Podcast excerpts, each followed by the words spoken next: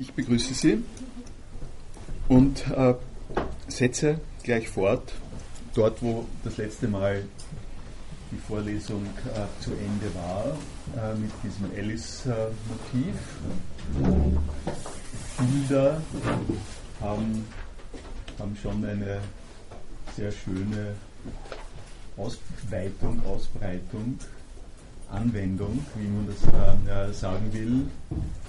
Was wir äh, hier sehen, ist auf der einen Seite der Input, der Zustand des äh, Menschenwesens, äh, das äh, konfrontiert mit äh, einem Spiegel in den Spiegel hinein denkt, sagen wir mal so, eine Fragestellung hat bezüglich dessen, was da gesehen wird und auf der anderen Seite ist das hier äh, die äh, Alice, äh, die in die Welt des Spiegels eintritt, die also eine neue Welt an der Stelle erschließt. wenn Sie sich genau in den Illustrationen anschauen, die, die Uhr lacht quasi zu dieser Idee, dass die Alice in den Raum ähm, ja, hineingeht. wie dem auch immer sei, ich habe die Alice-Geschichte mit einem Hintergedanken, den, der noch deutlicher wird, äh, hier reingebracht.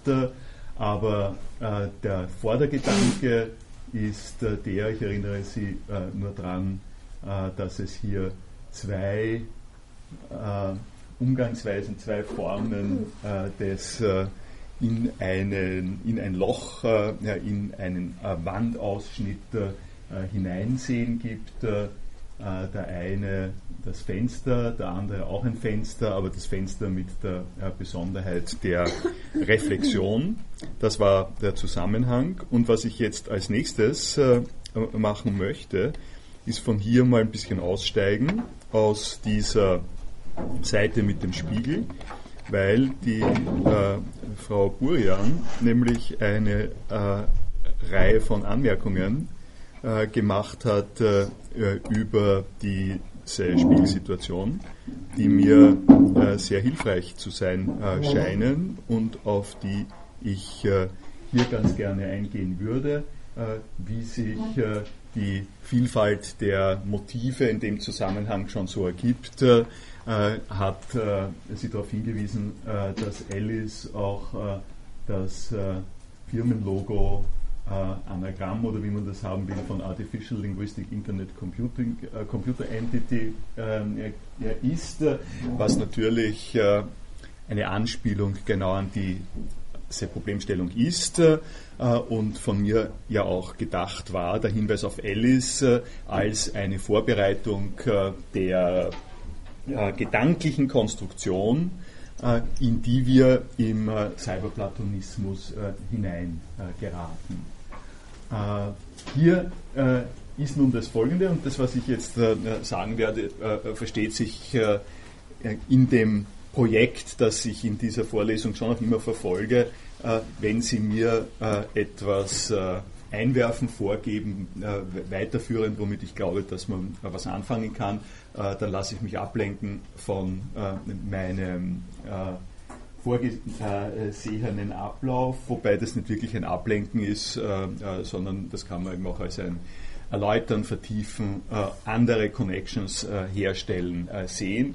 Äh, ich werde das vielleicht hier gleich als erstes so markieren, dass in meiner sozusagen in meiner Abfolge war zunächst der Spiegel, dann die Virtualität, dann die Höhle und in der Höhle dann als Exemplifikation der Höhle äh, habe ich vor, hatte ich vor, über die Matrix zu reden. Wir können auf diese Art und Weise äh, ein bisschen im abgekürzten Verfahren, äh, weil wir hier schon in der äh, Computer- und äh, Fantasiewelt äh, der sozusagen Enhanced Cyber Technology sind, auch vorweg schon ein bisschen auf die Matrix eingehen. Was ich äh, als erstes mal auffallend und interessant finde an äh, dem Beitrag, ist, er beginnt damit, äh, äh, daran zu erinnern, dass es diesen Traum äh, des Menschen gibt, äh, äh etwas zu schaffen, was nicht nur einfach ein äh, Produkt ist, ein Handwerkszeug. Äh, man könnte ja sagen, Menschen, Menschen schaffen sich Stühle, Menschen schaffen sich Autos, Produkte jeder Art. eine Ver Stärkung, Zuspitzung äh, äh, dieser Art von, was Menschen äh, so gerne äh, tun, ist, äh, sie, schaffen, äh, sie, sie, schaffen sich Menschen, das gibt es auf eine biologisch eingeführte Art und Weise. Und in der Kunst gibt es das aber in einer Weise, wo man sagen kann, Menschen machen Bilder, machen sich Bilder von sich selbst und Menschen beobachtet man ganz einfach hin und wieder, kommen auf die Idee, dass äh, das, was sie hier abgebildet haben, äh, doch auch äh, ein, äh, ein Mensch äh, äh, sein möge, dass dass sozusagen unter den gesamten künstlichen Bedingungen, künstlichen Bedingungen, unter denen Abbildung stattfindet, etwas getan werden kann, etwas bewirkt werden kann, was nicht äh, ein lebloses äh, Ding äh, ist, was nicht einfach ein Abbild ist, sondern was ein eigenes Leben erhält und als Leben auf der künstlichen Ebene das ist, was Kinder auf der natürlichen Ebene sind, nämlich Geschöpfe, Geschöpfe des, des Menschen, also da ist die Pygmalion-Geschichte angesprochen. Und es ist naheliegend äh, zu sagen, so mal kurz darauf hinzuweisen, dass äh, Gener Generierung äh, äh von äh, äh, bestimmten perfekt abgestimmten cybernetischen Kunstwelten in die Richtung gehört, in diese Einteilung gehört von geschaffenen, von Menschen geschaffenen Produktionen, äh, für die sich die Frage äh, stellt, äh, was haben die jetzt für ein eigenes Leben, erstens, und zweitens, wie verhält sich dieses, wenn es es gibt, eigene Leben zu dem Leben der Personen, die das Schaffen, das Schaffensmoment sind.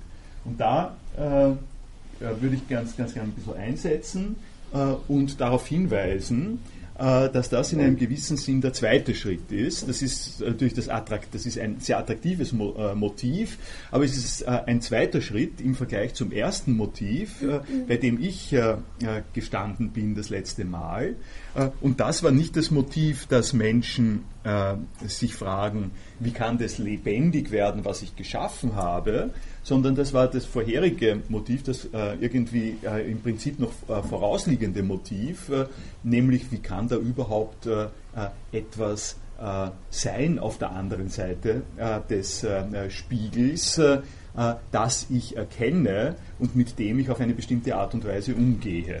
Also das, da springe ich jetzt mal da wieder mal noch raus und weise, weise auf eine Bemerkung hin, äh, die weiter unten kommt. Äh, ähm, hier kleine Kinder, die das erste Mal in einen Spiegel sehen, greifen automatisch dahinter. So falsch ist dieser Gedankengang doch gar nicht.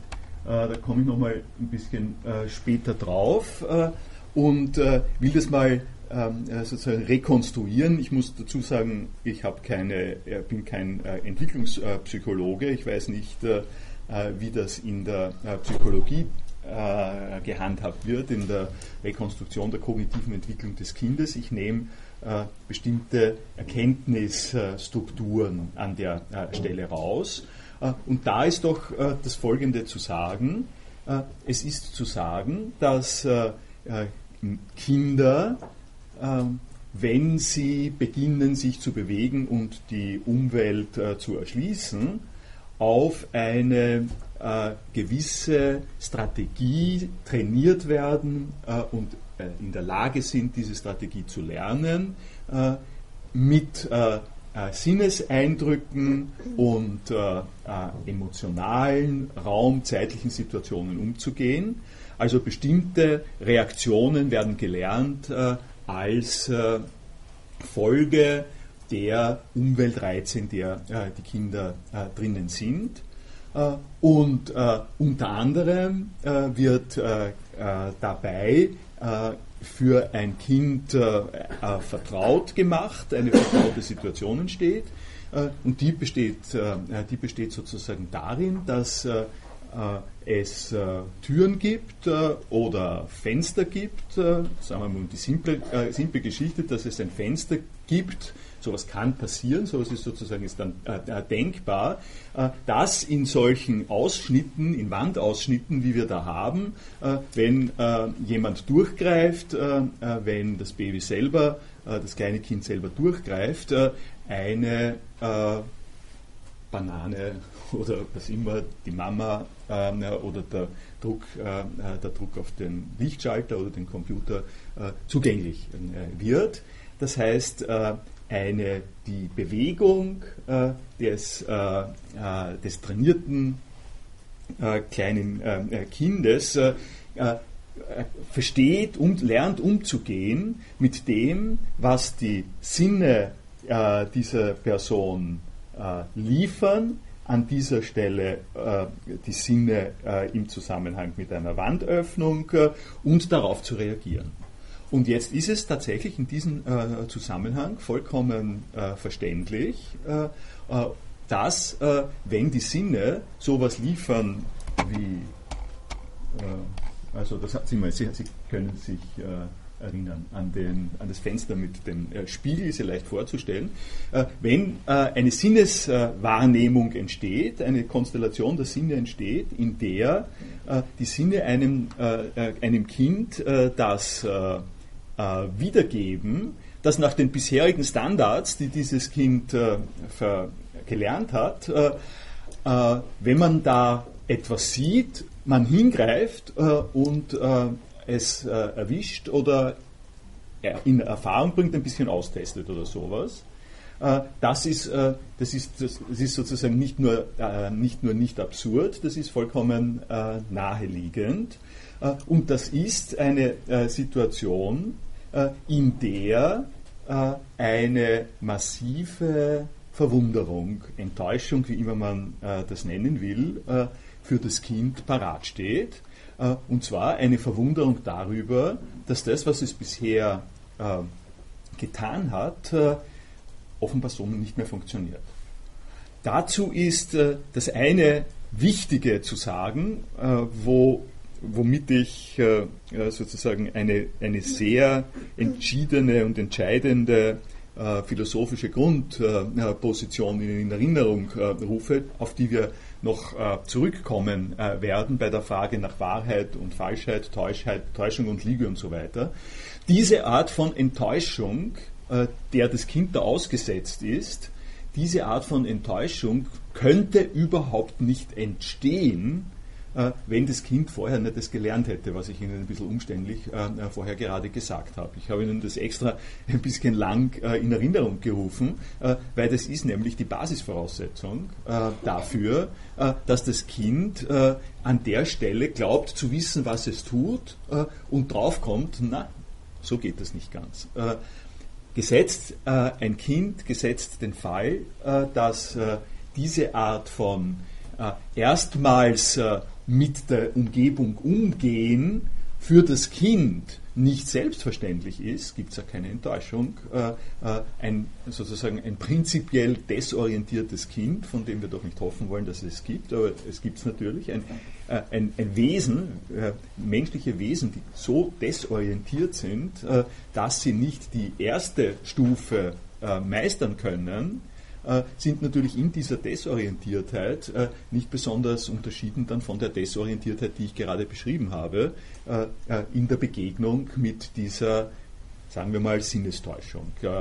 Sinnestäuschung in dem neutralen Sinn, dass die Sinne, die bisher ganz gute Dienste geleistet haben, um bestimmte Handlungen, Handlungsmotivationen zu unterstützen und zu suggerieren, äh, dass diese Sinne plötzlich so nicht mehr funktionieren. Das heißt, äh, das Kind kommt drauf, die Banane, äh, die, das ist eher, glaube ich, der Schimpanse, aber lass uns mal, da, was immer es dort, dort will, das ist, das ist dort nicht. Die, diese Situation ergibt nun eine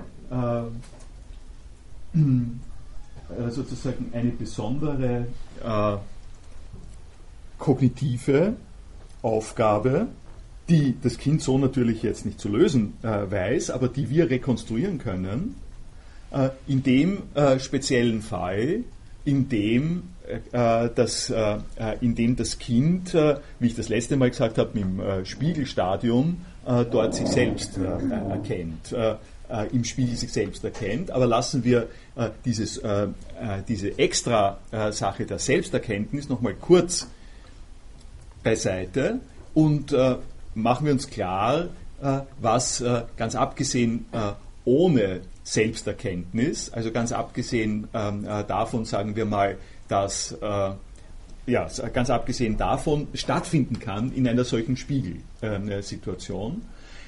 es findet dort, äh, es, es, findet dort äh, äh, so etwas statt, äh, wie, sagen wir, äh, sagen wir, an der Seite des Kindes ist eine Katze und das Kind will, schaut dorthin und will diese Katze berühren, will diese Katze streicheln und kommt drauf, dass das nicht möglich ist. welche Beschaffenheit für die Bildwelt äh, ist an dieser Stelle zu äh, rekonstruieren. Äh, es, äh, äh, ich habe es hier äh, so gesagt, diese projizierte Dimension im Spiegel hat Besonderheiten. Sie ist nicht auf die Weise körperlich wie das Projizierte, sie enthält keine eigenen Kausalitätsverläufe und sie ist mit Ereignissen im Ausgangsbereich, also in dem Projekt den, auf der Ebene der Projektion äh, ist sie verkoppelt. Das heißt, äh, es äh, gibt äh, an der Stelle zunächst mal die Erfahrung, äh, äh, dass, dass ich etwas sehen kann, was nicht in dem Sinn körperlich ist, wie das, was ich sonst sehen kann, dass ich es nämlich auch gleichzeitig angreifen kann. ich kann das sehen, aber ich kann es nicht angreifen. Äh, das heißt, es unterliegt der Logik der äh, Sinne in einer gewissen Art und Weise, aber nicht so wie ähm, äh, das, was ich kenne. Und dasselbe ergibt sich im Zusammenhang mit den Bewegungen und der Kausalität, während ich, wenn ich den Ball schüttle, wenn ich den Ball schüttle, kann ich einen Sound erzeugen oder wenn ich etwas schiebe, kann ich kann ich es wegschieben, äh, aber ich kann an dieses Ding äh, äh, sozusagen nicht heran. Erstens mal, weil äh, es in der Weise nicht körperlich ist, obwohl ich es sehe. Man muss ja immer dazu sehen, äh, äh, sehen heißt ja an dieser Stelle, sehen heißt an dieser Stelle durch meine Augen, durch meine, meine, meine Seh, durch mein Sehvermögen in meinen Körper hineinfunkend. Äh, sehen heißt, das sage ich deswegen an der Stelle, weil äh, sich äh, äh, äh, genau, genau an der Bruchstelle, an der ich da jetzt bin, ein äh, weiterer Deutung, eine weitere Deutung von Sehen anbietet, die uns ganz, ganz selbstverständlich ist und die in einer Sprachverwendung äh, sowie Einsicht äh, oder ich sehe ich es ja ich sehe es ja jetzt äh, drinnen ist, die nicht ein körperliches Sehen ist. Wir sind an der Stelle genau beim platonischen ähm, äh, Moment. Platon ist einer der ersten, der auf die massivste Art und Weise Sehen nicht nur als durch die Augen sehen, sondern auch durch den Geist sehen produziert, was an dieser Stelle sehr verständlich wird, äh, weil wir nämlich die folgende Situation haben. Wir haben eine, äh, einen Sinneseindruck und dieser Sinneseindruck funktioniert bei uns so wie der Sinneseindruck von der Katze. Darum glaube ich, es ist dort die Katze. Und gleichzeitig ist dieser Sinneseindruck aber nicht so, dass er dass er mir wirklich die Möglichkeit gebe, die Katze äh, zu streicheln. Äh, was ist diese besondere Art von Sinneseindruck, äh, äh der mir auf der einen Seite äh, etwas gibt, was ich wiedererkennen kann, das ist die Katze so und so, und was ich aber, wenn ich also ich reagiere so, wie wenn ich es wiedererkennen äh, äh, würde, wie wenn das die Katze wäre. Und gleichzeitig komme ich drauf, obwohl ich glaube, das ist die Katze, ist es nicht die Katze, es kann nicht diese Katze sein. Äh, und trotzdem sehe ich dort, äh, ich sehe dort die Katze. Wir, würden ja auch heutzutage sagen, das Kind sieht die Katze im Spiegel. Äh, das ist genau die Katze, die sie im, Spiegel sieht, aber sie sieht es nicht. Sie sieht das, die Katze nicht so, wie sie die nicht abgebildete Katze sieht. Äh, und der, dieser kleine Ausflug jetzt in den Platonismus hängt damit zusammen, dass ich Ihnen sagen äh, wollte, sehr, sehr nahe liegend ist es und äh, äh platonisch fundiert und formuliert ist es, zu sagen, das, was das Kind da sieht, ist eben nicht die körperliche Katze, äh, sondern ist äh, ein Sehen vermittelt über ein Verstehen, ein Sehen vermittelt über eine Erkenntnis äh, das Sehen gibt es nicht einfach als Registrieren von optischen Signalen, sondern das Sehen gibt es äh, über die Projektion einer Kenntnis von dem, äh, was da ab, abläuft und die Projektion dieser Kenntnis einer Katze fungiert sowohl im biologischen Sehen als auch im Spiegelsehen als eine Besonderheit, die nicht reduzierbar ist äh, auf die optischen Verläufe und die äh, behavioristischen Verläufe, die es an dieser Stelle gibt. Äh, das wollte ich jetzt hier, hier nur erstmals sagen. Wir sind also jetzt durch diese Beobachtung, sind wir konfrontiert mal mit einem Bereich, der sich da über die Sinnestäuschungen unter Anführungszeichen, also über diese Art von Enttäuschung der sinnlichen Erwartungen auftut und der mal die Frage äh, stellt, äh, äh, wie, was ist dort los, wie geht es damit um, was passiert dort, wie gehen wir äh, damit um. Äh, und da gibt es, äh, da gehe ich jetzt den nächsten Schritt zu dem, dass das Kind sich in dem Spiegel erkennt. Da passiert nämlich jetzt noch etwas Zugespitzteres. Da ist es nicht nicht so einfach, dass man, wir könnten uns vorstellen, äh, dass das Kind äh, äh, über gewisse Manipulationen, Experimente und sowas ähnliches draufkommt, dass, wenn es dort in den Spiegel schaut und es sieht dort die Katze, dass das ein Signal ist, dass neben ihm die Katze steht. Also, dass der Spiegel äh, für das Kind so ähnlich funktioniert äh, wie die Einparkhilfe? Äh, wie der Rückspiegel oder sowas ähnliches. Das ist ja eine Fähigkeit, zu der wir in der Lage sind, die wir verwenden. Wir schauen, wir verwenden die Einparkhilfe äh, indem wir nach vorne schauen, um zu sehen, was hinten passiert ähm, äh, mit unserem Auto oder auf der Seite, äh, auf der Seite passiert. an dieser Stelle ist der Spiegel einfach ein Werkzeug. Da könnte man sagen, dass das ist sozusagen ein, das ist ein Bereich, bei der Einparkhilfe, äh, wo man natürlich dasselbe spielen kann, was ich jetzt gespielt habe äh, mit der Sonderdimension, also das äh, Bild im Spiegel äh, vom rechten hinteren Rad meines Autos äh, ist natürlich nicht das äh, rechte hintere Rad meines Autos. Wie bin ich in der Lage, ähm, das zu identifizieren? Aber sehr aufdringlich ist das nicht. Ne? also sehr oft werden Sie sich das nicht gefragt haben, ähm, ob, was denn ist das Verhältnis von dem äh, von dem im Spiegel gezeigten äh, Rad und dem Hinterrad äh, ist. Sie, werden Sie haben das einfach ausgenützt. Sie haben den Effekt einfach ausgenützt. So ähnlich kann man mit Katzen oder anderen ähm, Dingen, kann man diese optischen Effekte ausnützen. Das ist wenn ich es an der Stelle sozusagen ein bisschen dumpfer sage, dann an dieser Stelle ist der Spiegel nichts anderes als der Tisch, auf den sie draufsteigen, äh, um auf die Spitze des Christbaums zu kommen oder so. Nicht? Das ist einfach ein Gerät, äh, das sie äh, verwenden, um besser äh, in der Umwelt navigieren äh, zu können. Diese Situation wird, äh, wie gesagt, jetzt zugespitzt und auf eine neue Art und Weise gedreht, wenn der wenn die Aufgabestellung, wenn die Frage jetzt so ausschaut, dass Sie da in dem Spiegel was sehen und in dem Spiegel sind äh, Sinneseindrücke äh, und Sie kommen drauf, äh, diese Sinneseindrücke, die da in Ihrem Spiegel äh, Ihnen äh, dargeboten werden, die Ihnen entgegenkommen, das hat etwas mit Ihnen zu tun, ja? auf eine ganz äh, simple Art und Weise. Wenn Sie lachen, dann lacht es dort auch. Wenn Sie hingreifen, greift, greift es äh, auch hin. Äh, das heißt, Sie kommen äh, in eine Identifikationsfrage.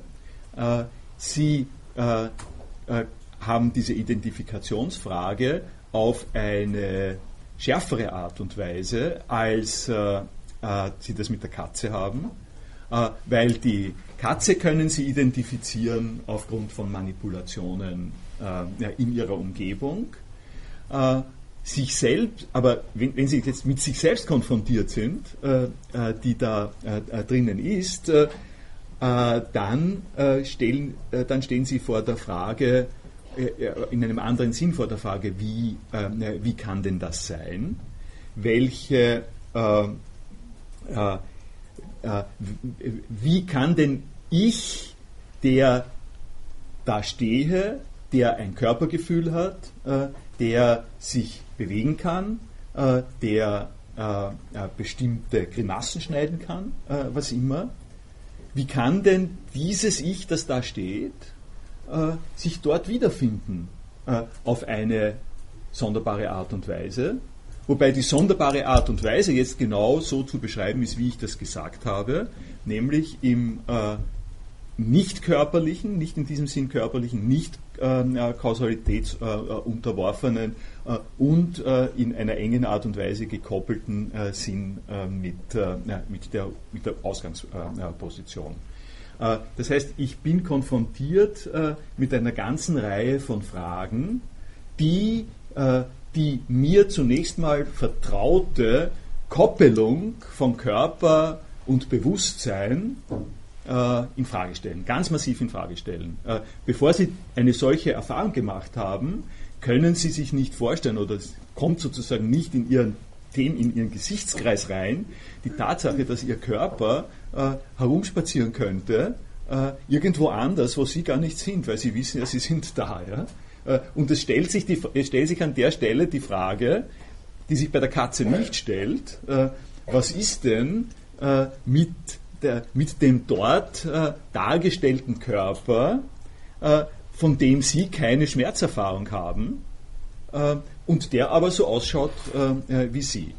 Äh, und wie stehen, wie stehen Sie da dazu? Wie stellen Sie sich dazu? und daraus jetzt, da komme ich zum Platonismus, da komme ich quasi aus dieser Position auf eine relativ äh, einfache Art und Weise dazu äh, sozusagen sie, darauf hinzuweisen, wie das mit, mit einer platonischen Überlegung zusammenpasst.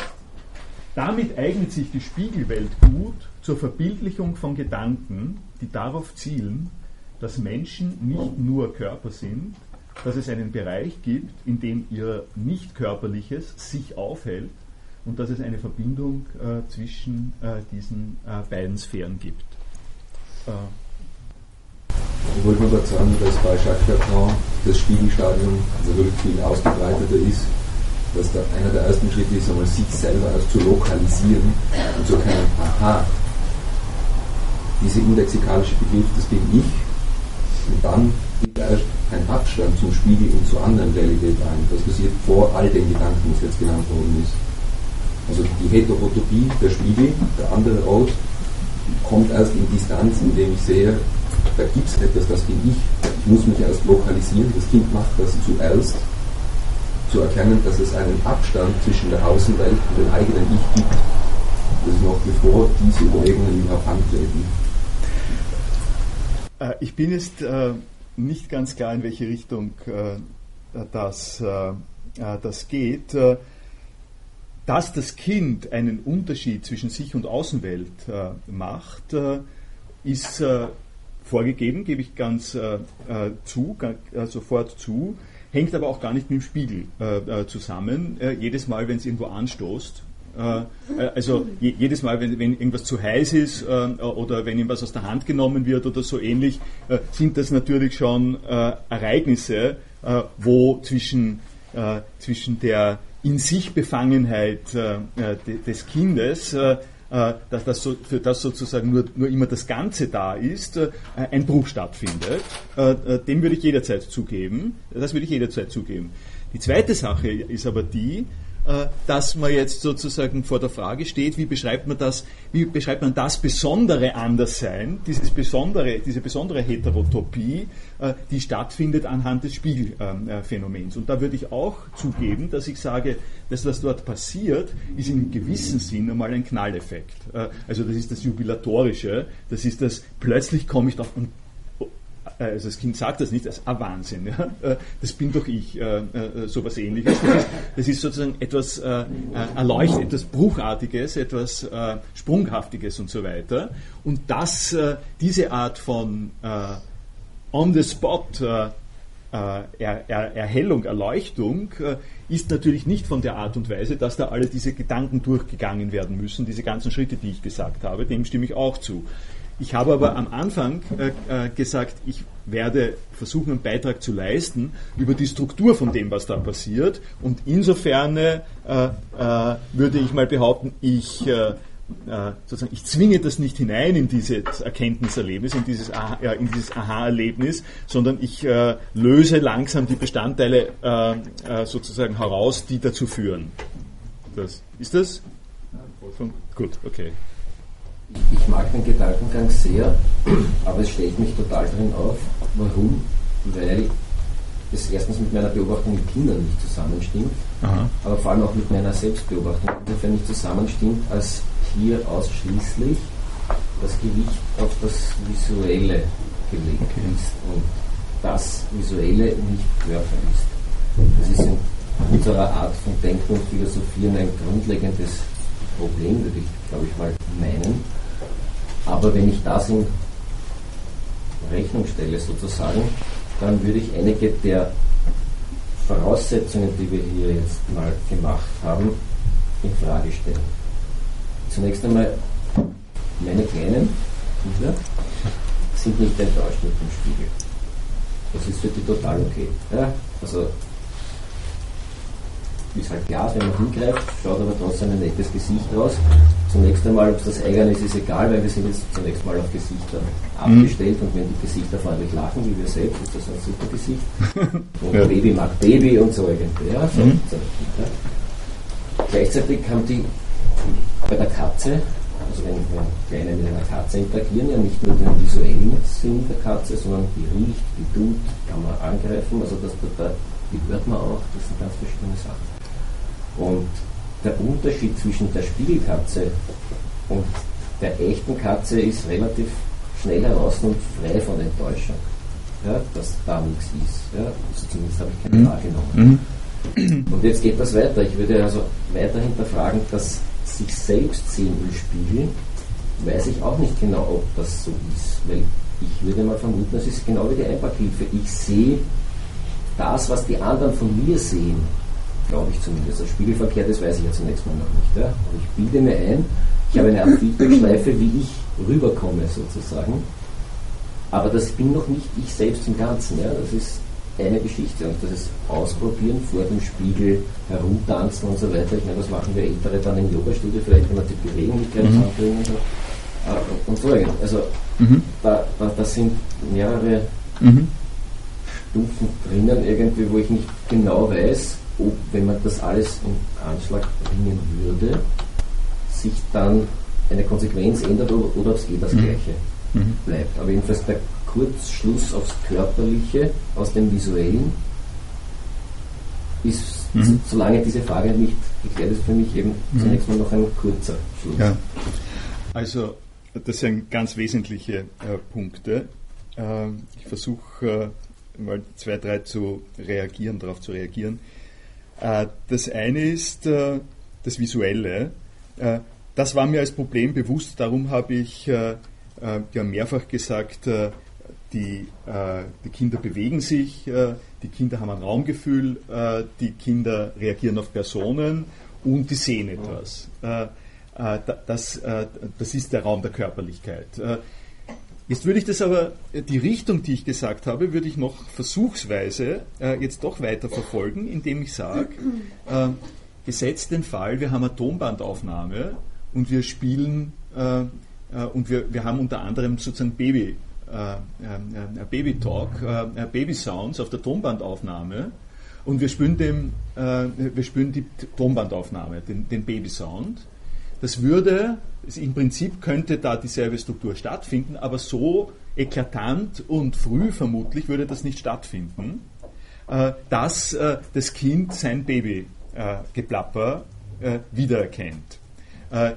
Ebenso im Zusammenhang mit Geruch, würde ich sagen. Es ist, äh, sagen wir, ich nehme mal an, jedes Baby hat einen eigenen Geruch.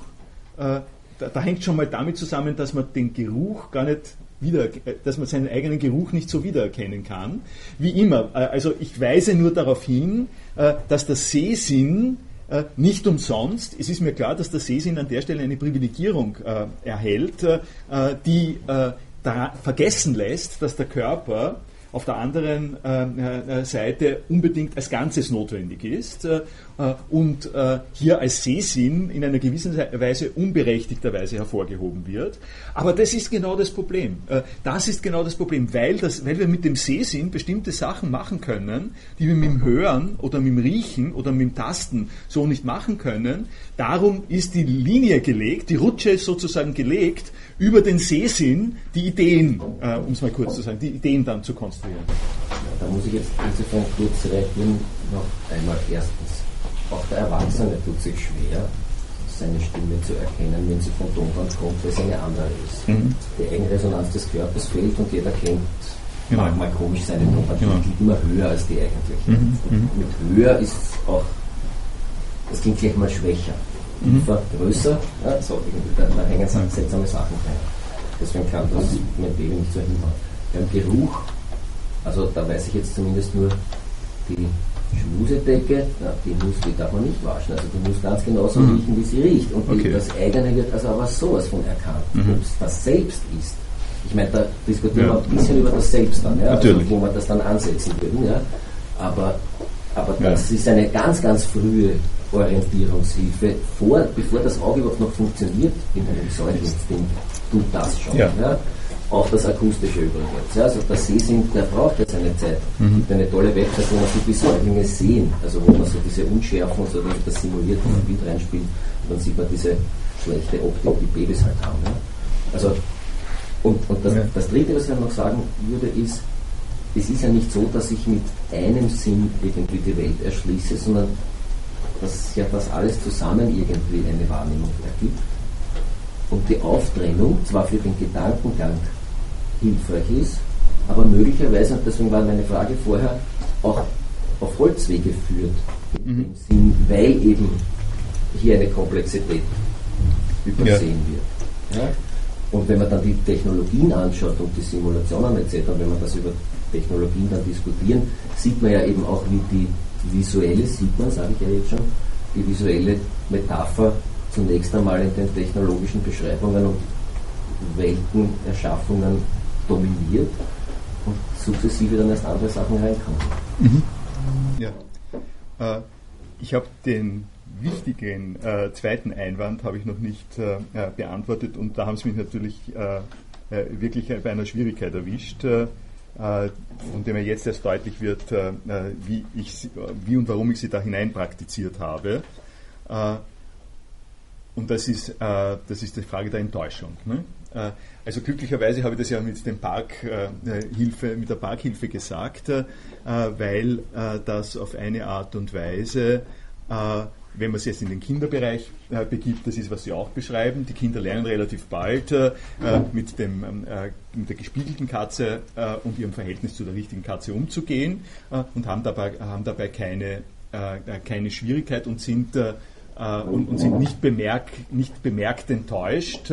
Also insofern ist die Enttäuschung sicherlich ein zu starker Ausdruck. Es gibt dann natürlich, natürlich, es gibt einen sehr guten Grund, warum ich den Ausdruck, der zu stark ist, gewählt habe. Äh, ich würde mal äh, im Hinblick auf das, was Sie sagen, äh, das zurückfahren und sagen, also ich habe, ich habe auch Befremdung gesagt oder sowas. Also das erste Mal, also ich glaube nicht, dass Kinder äh, äh, umgehen können, äh, relativ problemlos auch umgehen können äh, mit dem Verhältnis von gespielter Katze und wirklicher Katze, wenn sie nicht irgendwann einmal äh, auch äh, reagiert haben darauf, dass dass die Katze, die Sie da im Spiegel sehen, nicht die Katze ist, wo Sie hingreifen können. Das müssen, also die Umstellung müssen Sie irgendwo, äh, müssen Sie irgendwo vollzogen haben. Da ist eine Differenz drinnen. Und damit es eine Differenz ist, müssen Sie, äh, müssen Sie mal gesehen haben, das funktioniert nicht so, äh, äh, wie, äh, wie es normalerweise funktioniert. es funktioniert auf eine andere Art und Weise und wir integrieren die andere Art und Weise. Damit ist die Enttäuschung eigentlich gleich wieder aufgehoben. Gebe ich, gebe ich völlig zu. Wie komme ich jetzt dazu, das sozusagen so als Enttäuschung zu stilisieren? und das hat das hat mit etwas zu tun, was ich hier, was ich hier geschrieben habe. Äh, und äh, was ich sozusagen ein bisschen äh, an der Stelle mit reinbringen kann. Ähm, diese spiegeloptischen Gegebenheiten, die funktionieren, wenn man sie in der Philosophie aufruft, in zwei verschiedenen Modis, zwei verschiedenen Erscheinungsformen. Die eine äh, Erscheinungsform äh, ist die, dass äh, es eine ganze physische Welt gibt. Es gibt die, den Zusammenhang der physischen Welt und ein Spiegel ist, die, ist sozusagen ein Teil dieses Zusammenhangs der physischen Welt. Und was uns als Menschen möglich ist, ist halt, dass wir äh, umgehen, dass wir lernen, umzugehen mit immer, mit was immer es ist, was uns da entgegenkommt. Äh, äh, und wenn äh, das etwas ist, was rot blinkt, äh, dann äh, wird, dann werden wir halt lernen, dass es in unserer Welt etwas gibt, was rot blinkt. Ähm, das kommt halt einfach vor. Und wenn das etwas ist, was Spiegelungen enthält, dann werden wir äh, lernen, damit umzugehen. Äh, der zweite Punkt ist der, dass wir bestimmte Phänomene, die in unserer Welt auftreten, nicht nur in, diesem, in dieser Weise reaktiv integrieren können, sondern dass wir die mit einer besonderen Aufgabe betrauen. Äh, ich habe äh, das mit dem Rotblinken jetzt äh, gesagt, weil es sozusagen ein bisschen ein harmloseres Beispiel ist für etwas, was, was ich beim Spiegel auch sagen möchte. Nämlich, es gibt einfach soziale Verhältnisse, in denen hat sich eine Gesellschaft dazu entschieden, zu sagen, etwas, was rot blinkt und einen unglaublichen Lärm macht und schnell über die Straßen fährt, äh, das ist die Rettung. Ich, das ist die Rettung, ist äh, etwas, äh, das ist die Rettung und da müsst ihr, da müsst ihr mal Platz machen. Das liegt nicht an, der, an, an, an, unseren Ohren und das liegt nicht an unseren Augen.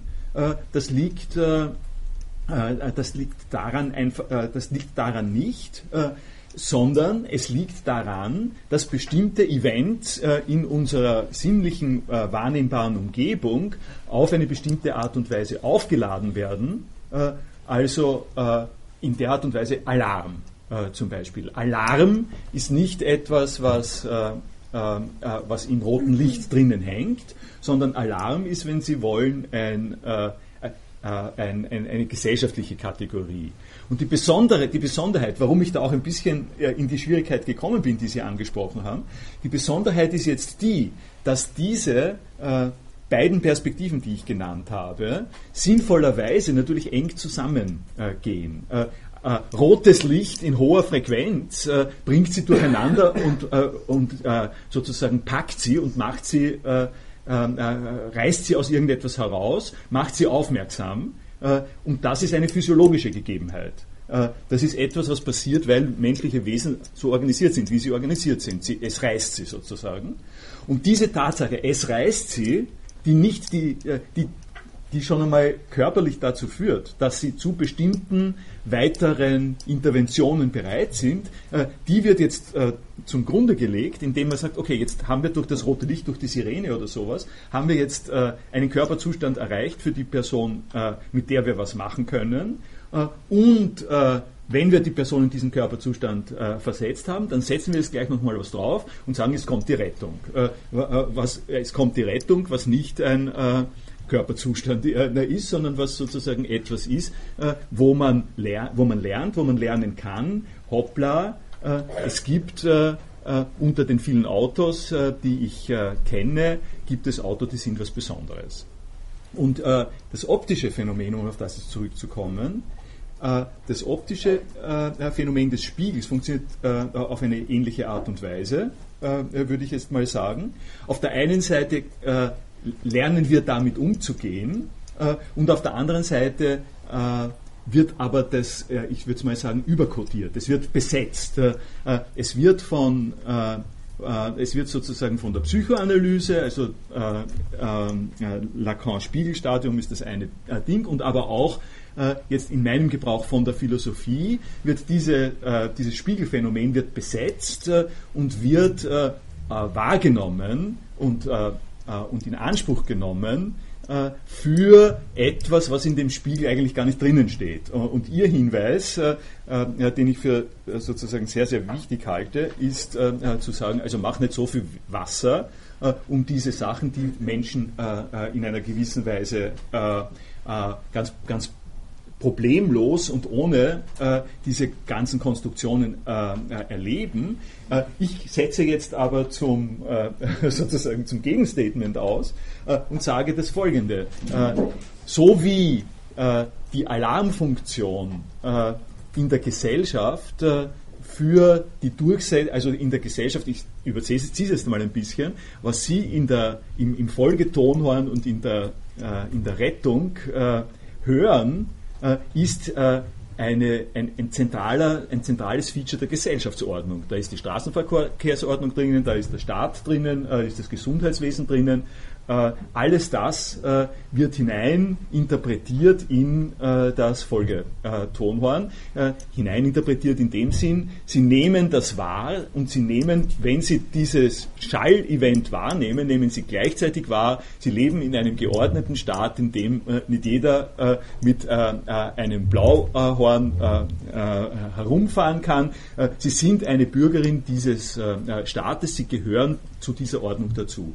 Und was die Philosophie jetzt mit dem Sehen macht, äh, äh, und das ist, äh, äh das ist genau unter den Bedingungen, die Sie auch sagen, äh, einen Sinn herausnehmen, ein Phänomen herausnehmen. Äh, die Philosophie lädt dieses Spiegelphänomen auf mit den Gedanken, die ich angedeutet habe, aber die jetzt da noch kommen, dass nämlich eine dass das etwas mit dem Selbst zu tun hat. Äh, die Struktur des menschlichen Subjekts, äh, das war, wie kommt man darauf, was die Struktur des menschlichen Subjektes ist? Eine lange, lange Geschichte, die ich mir jetzt hier nicht quasi zuziehen kann und auf die ich jetzt nicht eingehen kann. Aber ich kann sozusagen versuchen, ganz kurz zu sagen, dass Menschen nicht nur nicht nur in der Lage sind, in der Welt äh, ihren Weg zu finden, sondern dass Menschen äh, in bestimmten äh, Situationen, ähm, äh, wie man so sagt, auf sich selbst äh, sich beziehen können, auf sich zurückgeworfen sind, äh, ein Verhältnis zu sich selbst haben. Sind, also das sind alles Worte, die man an der Stelle beschreibt. und der, das Bild des Spiegels wird verwendet, um zu illustrieren, deutlich zu machen, was es damit zu tun hat, mit diesem Verhältnis des äh, äh Menschen äh, zu sich selbst. Äh, äh es wird äh, erläutert als analog zu dem Verhältnis des Körpers zu dem, was im Spiegel zu sehen ist. Das ist sozusagen, und die Pointe dabei ist, dass wir an der Stelle ein Verhältnis von zwei Aspekten haben, die zusammengehören, die aber nicht äh, dasselbe sind. Das Spiegelbild ist nicht dasselbe äh, wie das, was vor dem Spiegel steht und dennoch wird das quasi angeeignet. Dennoch wird äh, also die Person, die vor dem Spiegel steht, eignet sich an, das, äh, was sie im Spiegel sieht, äh, als mein eigenes Bild, so wie Sie sagen, es eignet sich an, als aha, das muss das sein, wie immer, aha, das muss das sein, wie die anderen mich sehen. Und damit wird eine weitere Schlussfolgerung verbunden, wenn ich kann sozusagen im Spiegel sehen, wie die anderen mich sehen, damit, also das ist auch bei Lacan übrigens wichtig, dass die Mutter dabei ist, die Mutter die äh, das Kind in einer gewissen Weise so von außen sieht, wie das Kind sich selber äh, im Spiegelbild äh, äh von außen sieht. Äh, und, alle, und diese, äh, diese ganzen Themenbereiche, die man auch diskutieren kann und auch oft diskutiert hat, ohne die Spiegelmetapher, die lassen sich in der Spiegelmetapher halt besonders gut ähm, ähm, äh, sagen wir mal, greifbar äh, machen. Äh, und, ins, äh, und, und der eine Punkt, auf dem ich aber quasi äh, im Zusammenhang mit meiner Platonismus-Thematik bestehen möchte, ja, ist, ist der, dass die dass wenn man da mal beginnt, darüber nachzudenken, dass es ein Medium gibt, in dem mein Körper wiedergegeben wird auf eine Art und Weise, die zwar mit mir offensichtlich was zu tun hat, aber nicht mein äh, Körper äh, ist in dem Sinn, wie ich ihn erlebe. Äh, wenn man das mal zum Ausgangspunkt nimmt, dann habe ich damit äh, den äh, Beginn einer Betrachtungsweise, äh, im Zusammenhang mit der ich mich fragen kann, na, ist das jetzt ein sozusagen untergeordnetes Abbild äh, meines Körpers, eine Spiegelung meines Körpers, ein Nebeneffekt, äh, den, mein Körper, ähm, äh, den mein Körper erzeugt und der so ähnlich ist wie meine Fußstapfen ja? oder wie, die, der Wind, die Windbewegung, die ich erzeuge, wenn ich laufe oder sowas, eine, eine Folge meiner körperlichen Tätigkeit, ist das ist sowas oder und da, da wird es dann sozusagen aufregend und interessant. Äh, ist es nicht so, dass, äh, dass diese Welt, in der ich bin, aber kein Körper bin, äh, dass das eigentlich die, die bessere Welt ist, die wichtigere Welt ist, die interessantere Welt ist? Und an der Stelle beginnt be in diesem Kipppunkt beginnt dann plötzlich die Story davon, dass der Körper eigentlich eine Beschwerde ist. Äh, der Körper, das ist, was man, äh, äh wo, man die, wo man die Zahnschmerzen hat. Und in dem Spiegel, wo man doch selber ist, hat man keine Zahnschmerzen. Wäre das nicht schön, wenn man dort wäre?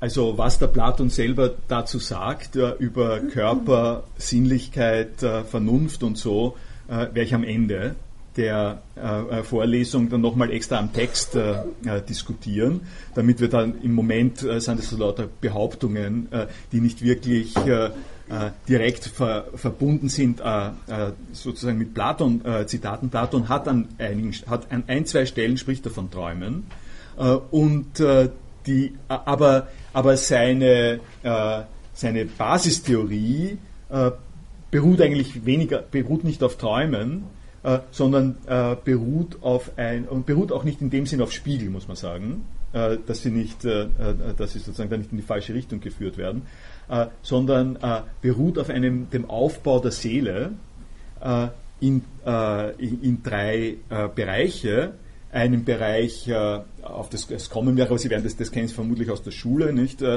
äh, es gibt einen, einen Sinnesbereich, eine Begierde, eine körperliche, sozusagen Body, das Fleisch, cybernetisch gesagt, es gibt die Vernunft und dann gibt es die menschliche Möglichkeit, die, den Versuch, das zusammenzuhalten.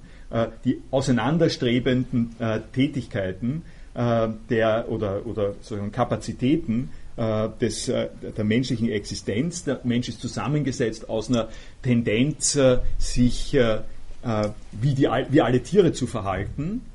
und er ist aber auch jemand, der der argumentieren kann, sage ich mal so. Und das Argumentieren geht immer in ein gewisses schwieriges Verhältnis, in, eine, in, eine, in einen Kampf, geht in einen Kampf mit dem sich so wie Tiere verhalten. und auf diese Art und Weise steht der Mensch vor der Frage, erstens, was bin ich jetzt? Und dann, was ist, was ist sozusagen von mir wichtig? Was ist, das, was ist in diesem, ich bin sozusagen so gemischt zusammengesetzt äh, und diese gemischte Zusammensetzung äh, äh, impliziert die Frage, äh, solche Wesen, die so gemischt zusammengesetzt sind, äh, äh, wie sollen die leben? welche Karriere haben die? Und da bin ich jetzt bei ihrer, sozusagen mit, mit Hilfe Ihrer Frage, äh, bin ich jetzt beim Höhlengleichnis, äh, ähm, äh, auf das ich dann sozusagen noch kommen werde, weil das Höhlengleichnis ist sozusagen eine Antwort auf die Frage, was Menschen mit dieser gemischten Zusammensetzung, äh, was die äh, eigentlich tun sollen, also was von, von denen zu verlangen ist, äh, zum Beispiel in der Organisation ihrer Gesellschaftsform. Also nicht umsonst ist das Höhlengleichnis ein Teil des äh, äh, großen Werkes Der Staat, äh, wo es darum geht, äh, wie Leute zusammen, Menschen zusammenleben äh, können und leben sollen, die gekennzeichnet sind dadurch, dass sie einerseits den anderen ums Haxel hauen mit großer Freude und nicht nur das, sondern auch töten und, und auf diese Art und Weise brutal sind und auf der anderen Seite aber, ich sag's mal, im gegenwärtigen Gebrauch Ideale haben. Nur. Aber ich komme auf die Frage sowieso nochmal genauer zurück. Gut, ich glaube, da werde ich es mal äh, damit bewenden lassen. Es sei denn, Sie wollen noch dazu beitragen. Dann gehe ich äh, zu den Spiegel nochmal äh, äh, zurück und äh, äh, über das Haustier haben wir äh, sozusagen auch schon gesprochen. Dann sage ich vielleicht nochmal ein bisschen etwas über, über dieses Bild, das ein, das ist sozusagen aus der kybernetischen, das ist aus, aus Wire, aus den 90er Jahren aus Wire genommen, das ist aus äh, einer kybernetischen äh, Betrachtungsweise und es, äh, äh, es ist sozusagen mehrfach, äh, mehrfach interpretierbar. Ich sage Ihnen ein, zwei Ansätze. Der, der Ansatz, der ist dann für meinen Zweck am sozusagen am schnellsten ist und am bequemsten, ist, dass das ein, äh, ein Matrixbild ist, dass das eine, äh, eine Form äh, ist, äh, wie man äh, einführend äh, sagen könnte, deutlich machen könnte, was ein Grundgedanke des Films die Matrix ist, nämlich die Matrix, um das in Ihre Erinnerung zu rufen. Wir kommen dann noch genauer darauf zurück ist eine computergenerierte Scheinwelt, äh, die äh, Ihnen äh, vorspiegelt, dass Sie selber in einer Normalwelt leben, obwohl Sie in Wirklichkeit ähm, in kleinen Bio-Units, äh, also in kleinen Kapseln eingeschlossen sind äh, äh, und äh, nur dazu da sind, dass die Maschinen, die die Weltherrschaft übernommen haben, ihre Energie, äh, ihre Bioenergie aussaugen von ihnen. Also sie sind in diesen kleinen Kapseln, äh, die, in, de, in, die sie die Maschinen hineingesteckt haben ab dem Babyalter und die Maschinen tun das, weil sie Energie brauchen äh, die Menschen haben in einem früheren Zustand äh, äh, die Erde so verwüstet, dass die Sonne nicht mehr scheint, weil sie geglaubt haben, dass die Maschinen Sonnenenergie brauchen. Die Maschinen waren aber so klug und sind draufgekommen, äh, dass äh, äh, sie nicht die Sonne allein einfach brauchen als Energiequelle, sondern die Menschen als Energiequelle ver ver äh, verwenden äh, können. Und jetzt saugen sie diese Bioenergie von den Menschen in den Kapseln ab, damit die Menschen sich aber entwickeln und nicht so unglücklich sind, weil sie in den Biokapseln sind, wird den Menschen eine Welt vorgespiegelt eine Spiegelwelt, äh, wenn Sie wollen, in der alles äh, äh, ganz normal ist ähm, in der Art und Weise, wie es Menschen kennen. Also ähm, die Möglichkeit, Sie sehen sozusagen hier zwei von drei Zuständen der Matrix. Das hier ist die Welt, die errechnet wird die äh, eine, die grüne Welt der normalen Menschen ist. Äh, und sie haben äh, diese Form der Berechnung, also die, die Matrix, in der Menschen einer Geomet, also einer mathematisch-kybernetischen äh, Manipulation äh, unterliegen. Und diese Manipulation ist aber nicht das, was Sie sehen, sondern Sie sehen das, was da drinnen äh, ist. Das ist dieser bruchartige Übergang da. Was an dem Bild diesbezüglich allerdings fehlt, ist ein Anhaltspunkt dafür, wo die Körper, wo die Körper des, der Menschen in diesen äh, Biokapseln äh, äh, zu Hause sind. das ist der Bereich, auf den wir dann auch noch zurückkommen müssen, nämlich der, die, die Frage, wie sich jetzt die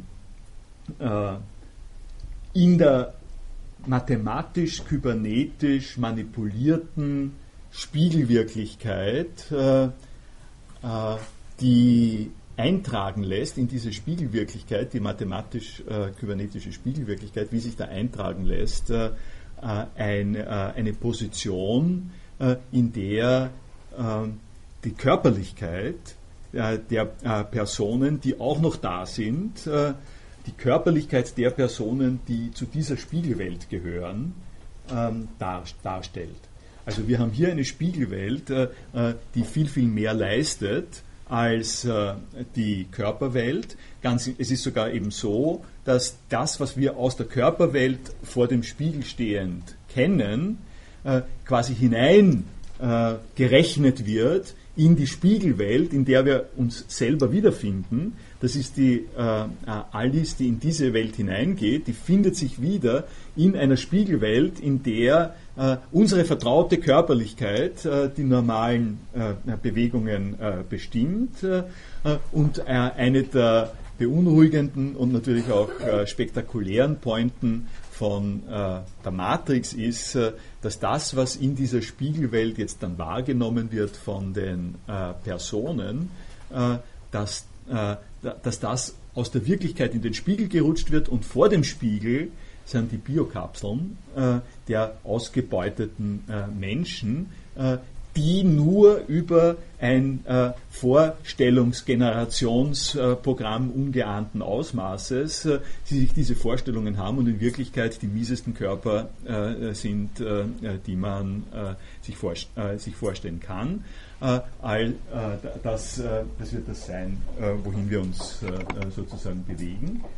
Aber dazwischen will ich doch noch einen ähm, Schritt äh, setzen, weil der für äh, die äh, sozusagen, weil ich schon ein paar Mal ausgesprochen habe, äh, das Thema und weil, das für äh, die äh, methodische Herangehensweise an diese Spiegel- und cybernetischen Phänomene doch ähm, ganz, ganz wichtig ist.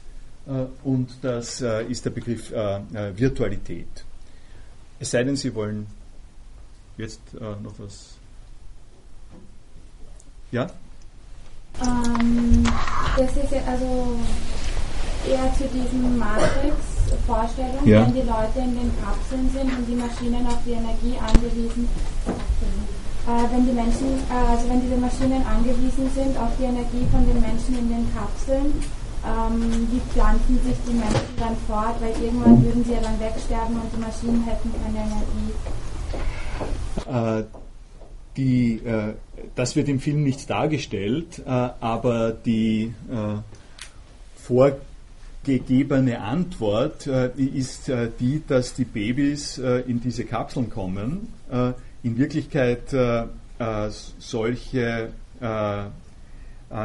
Babyart Babys bleiben. Man sieht, man sieht einfach eher so Uterus, interuterine Geschichten, wobei der Uterus eben der der, der Maschine ist und die sind in einer Nährlösung äh, äh, und äh, entwickeln äh, mit Hilfe ihrer Vorstellungswelt, die ihnen vorgespiegelt ist, äh, äh, entwickeln sie sozusagen eine Art von, äh, von Leben.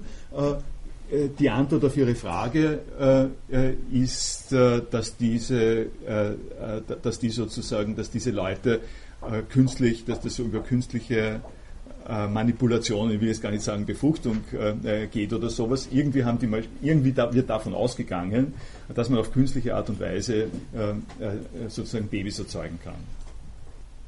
Das ist, das ist sozusagen nicht wirklich ein, äh, ein Thema für den Film. Das ist nicht das, wo, womit er sich echt beschäftigt. Zur Virtualität. Um, das kann jetzt noch ein wenig dienen, um Sachen zu erläutern, die in dieser äh, Stunde jetzt auch schon angesprochen äh, worden sind, damit Sie so ein bisschen eine Kenntnis davon äh, haben, wie man mit dem Begriff Virtualität äh, umgeht. Da gibt es viel Literatur dazu. Ich äh, habe einen äh, Literaturbericht äh, äh, in früher Zeit einmal geschrieben, da gibt es äh, über Virtualität. Äh, Sie haben da einen Link dazu. Äh, ich nehme daraus ein äh, paar äh, Gedanken, äh, um äh, sie äh, äh, quasi da zu positionieren, um ihnen die Position im Zusammenhang mit Virtualität äh, zu äh, ermöglichen.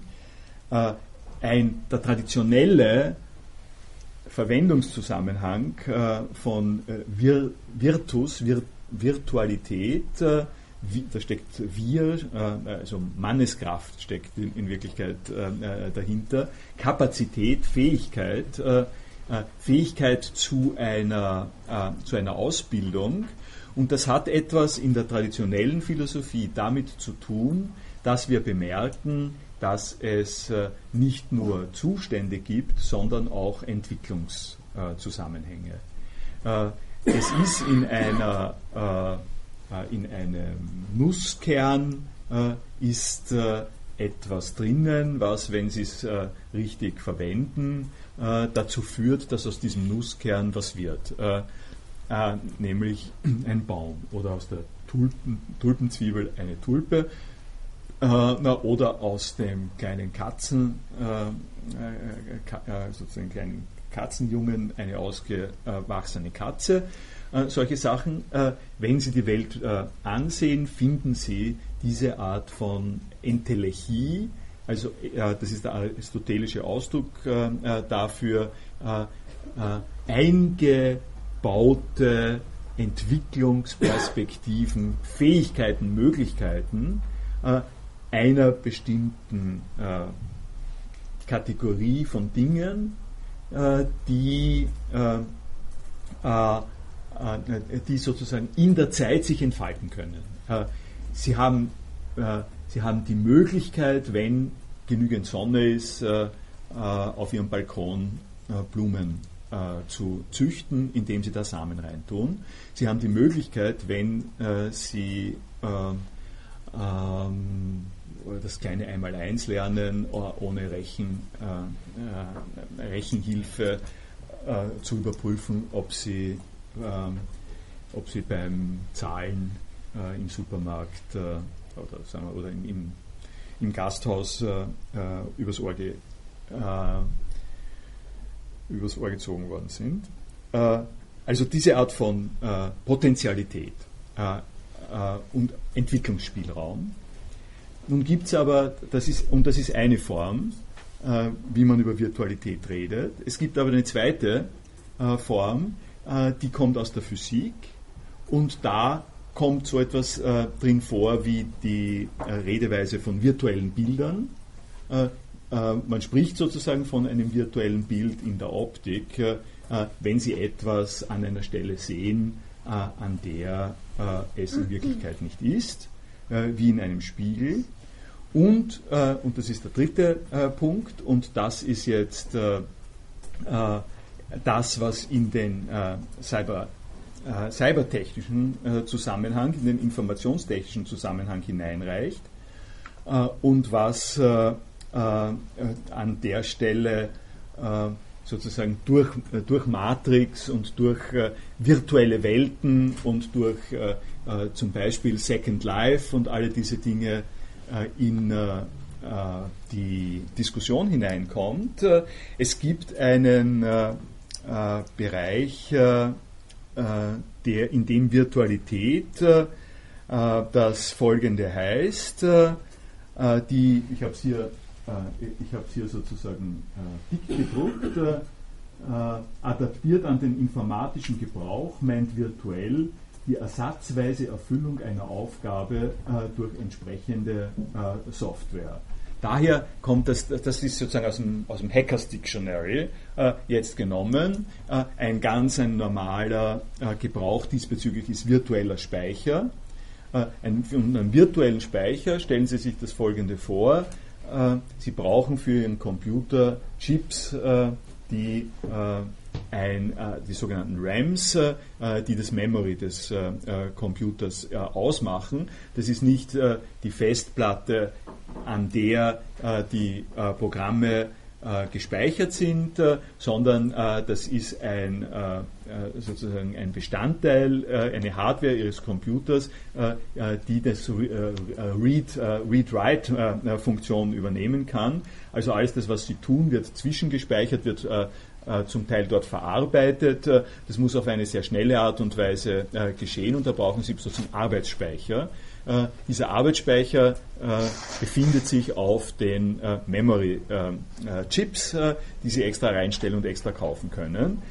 jetzt sind diese Memory-Chips aber vergleichsweise teuer und darum ist man in der Informatik, also in der, in der Computertechnologie relativ bald darauf verfallen, dass man sagt, wir müssen nicht alle Funktionen, die wir durch den Memory-Chip äh, ablaufen lassen, äh, tatsächlich in diesen Memory Chips äh, machen lassen, sondern wir können virtuellen Speicher definieren. Und virtueller Speicher ist jetzt auf der Festplatte, also auf einem anderen Ge Gebiet der Hardware, der nicht diese Memory Chips sind, auf der, auf der Festplatte nachmachen die Funktion, äh, die der Memory Chip hat äh, und auf diese Art und Weise die wirklich funktionierenden, die zur Verfügung stehenden Memory-Leistungen auszubauen, äh, weil sie äquivalent zu dem, was der Memory Chip leistet, auf der Festplatte auch nochmal sowas haben.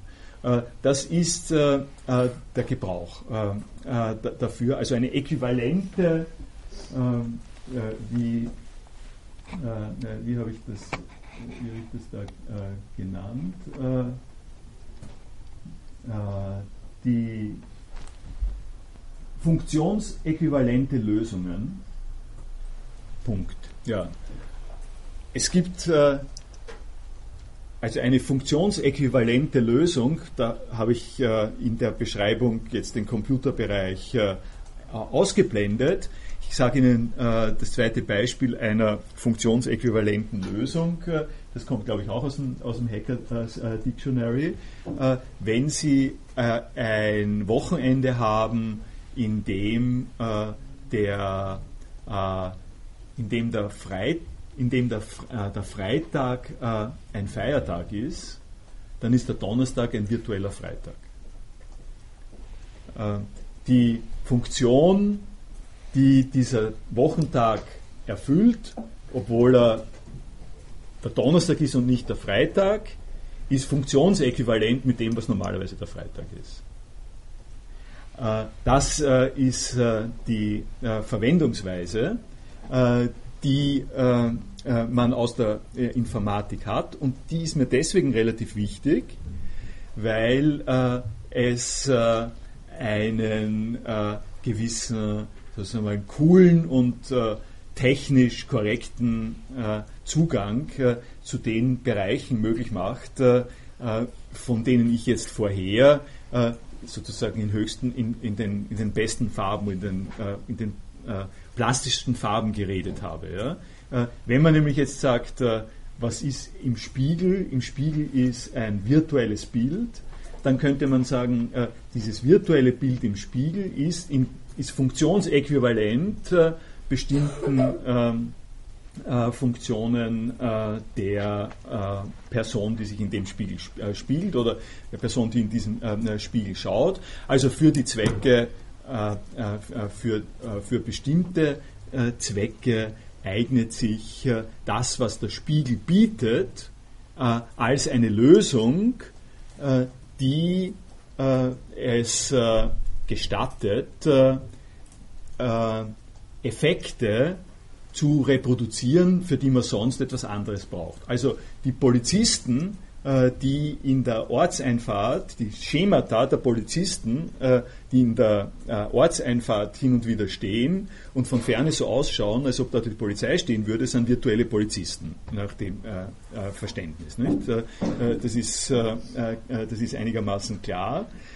Und wenn Sie ein solches ein bisschen abgekühltes Verständnis von Virtualität haben, dann dann ist es sozusagen nicht äh, ganz, äh, äh, dann, dann ist es eher mal äh, hilfreich im Kontrast äh, zu den doch auch immer wieder sehr überzogenen Vorstellungen über Virtualität als eine andere Welt, als eine zweite Welt, als eine Welt, in der es keinen äh, keinen Körper im entsprechenden Sinn gibt, in dem wir andere Personen sind. Äh, also die äh, äh Überzeugungskraft, äh, äh, die darin liegt, dass wir in der Lage sind, in nicht dafür vorgesehenen Zusammenhängen funktionsäquivalente Lösungen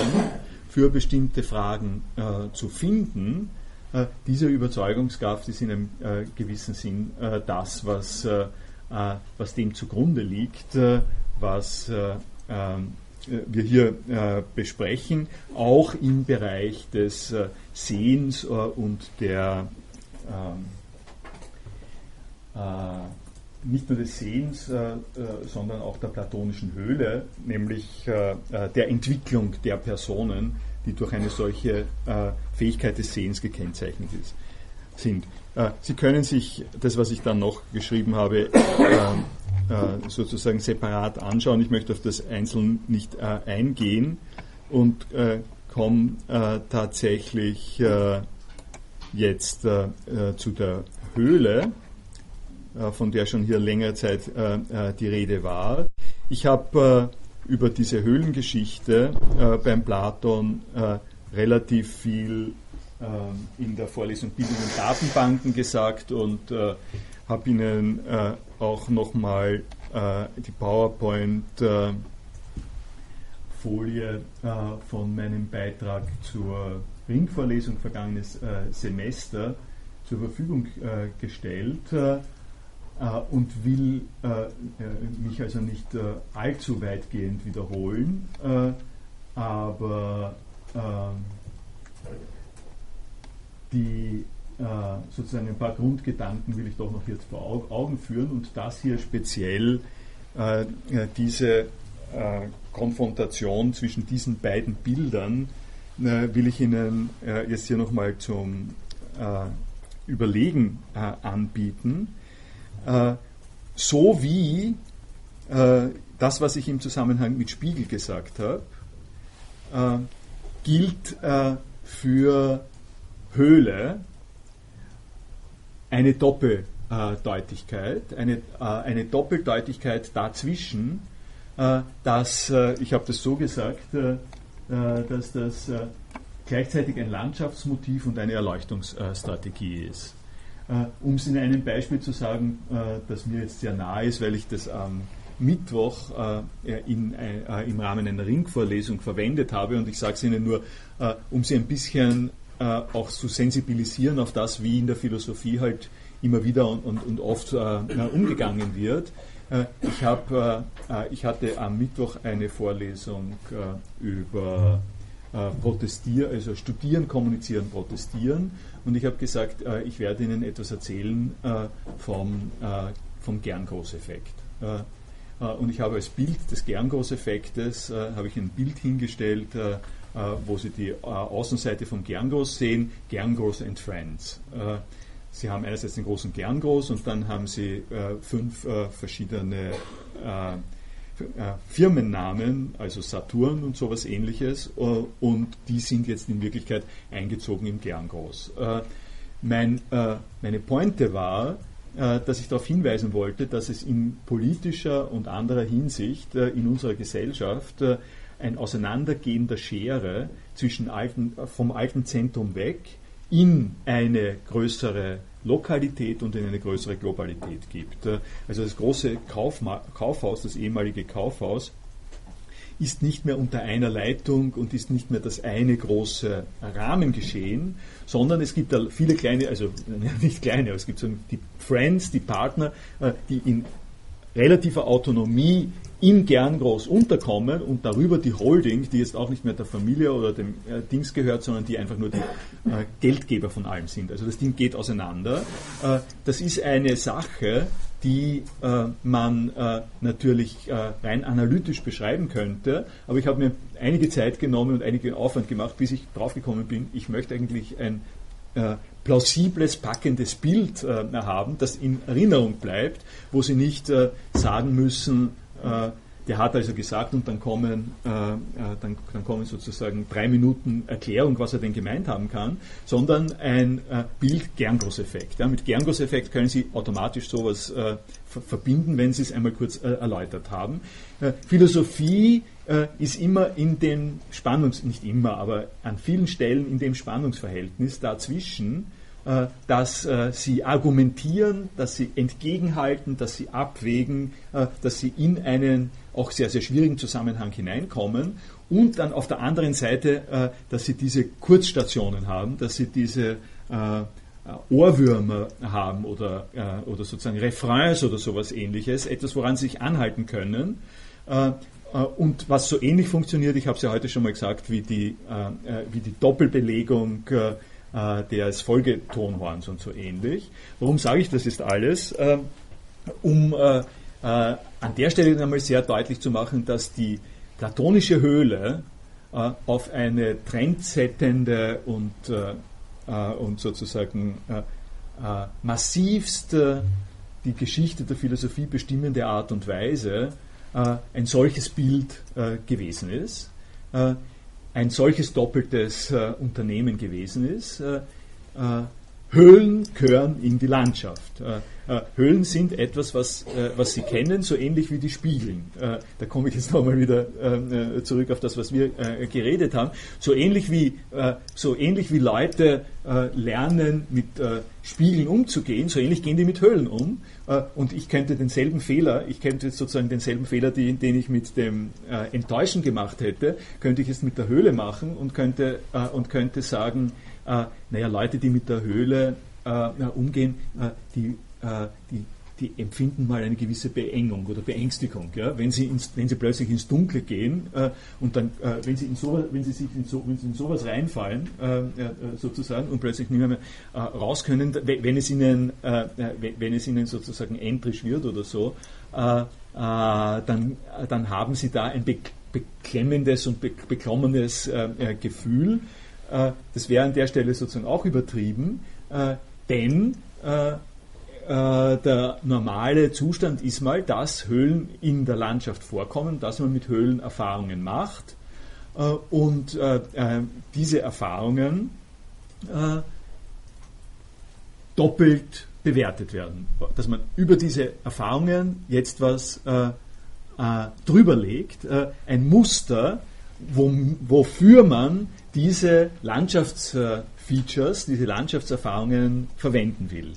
Äh, und dieses Muster, das da äh, eingesetzt wird, besteht aus äh, zwei wichtigen, ich würde mal sagen, anthropologischen Basiskategorien, die ich Ihnen in diesen beiden Bildern deutlich gemacht habe. Die eine Basiskategorie ist innen und außen und die andere Basiskategorie ist unten und oben. Hm? Das sind Dinge, die äh, Dinge sind keine Dinge, sind Kategorien, die äh, eine äh, unweigerliche Rolle spielen in der Art und Weise, äh, wie sie in der Welt äh, äh, leben, wie Menschen in der Welt leben, und die man jetzt aber auf eine bestimmte raffinierte Art und Weise verschachteln kann und für bestimmte Zwecke nutzen kann.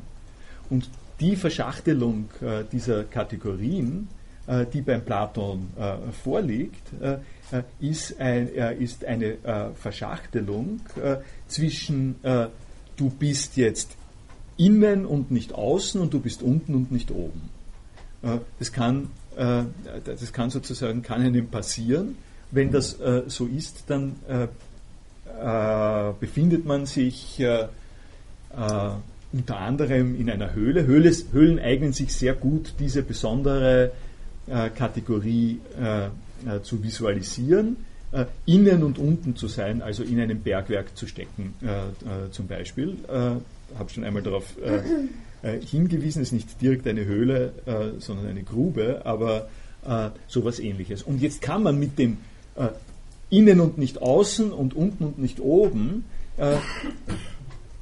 kann man etwas anfangen. Man, äh, es ist nicht so, dass äh, die Verknüpfung dieser beiden Kategorien alleine schon etwas hergibt, aber ich kann eine Geschichte erzählen, äh, die davon beginnt, äh, dass äh, diese Konstellation stattfindet äh, und die sich auflädt mit weiteren Motiven, die jetzt gesellschaftliche Motive sind äh, menschliche, aber auch gesellschaftliche Motive, um ein ganz äh, simples äh, und an der Stelle natürlich jetzt äh, naheliegendes äh, Thema zu sagen, der Aufstieg. Äh, um es vor der Höhle zu sagen, Sie können sagen, ein Feature in der Landschaft sind nicht nur Höhlen, sondern auch Berge. Berge sind, kommen sozusagen vor. Und Berge sind ver vermutlich ziemlich lange äh, in der Welt herumgestanden, bevor Leute äh, die Idee gehabt haben, äh, der Aufstieg auf den Gipfel des Berges ist etwas Wichtiges. Aber Berge eignen sich sehr gut, einen Aufstieg greifbar zu machen und dazu zu werden, dazu verwendet zu werden, dass oben auf dem Berg Gott haust und dass man, wenn man auf den Berg hinauf steigt, äh, eine bestimmte äh, dominante, dominierende äh, sozusagen Funktion hat. diese Möglichkeiten mit dem Bild der Höhle umzugehen, sind vom Platon jetzt eingesetzt worden, um plausibel zu machen, was die Aufgabe der Philosophie ist. Ich habe das äh, in den äh, genannten vergangenen äh, Vorlesungen äh, eher daraufhin untersucht, äh, wie es mit diesem äh, Aufstieg und dem Bildungsthema zu tun hat, weil dafür ist es auch berühmt, das Höhlengleichnis. Was ich in dieser Vorlesung machen will, ist aber jetzt nicht auf die Bildungsfrage einzugehen, äh, sondern auf die Frage äh, der äh, computergenerierten äh, virtuellen Welten, äh, in die man hineingeht, in die man einsteigt, so wie in die Spiegelwelten. und das ist der Punkt, in dem, wenn wir uns jetzt dann das nächste Mal die Matrix anschauen, massivst zurückgegriffen wird auf die platonische Höhlenvorstellung und gleichzeitig aber Akzente gesetzt werden im Zusammenhang mit dem Stand der Zivilisation, den wir haben, den man, also Akzente, die gelten als die von, von sozusagen von cybertechnischen äh, Überlegungen äh, geleitet. Danke.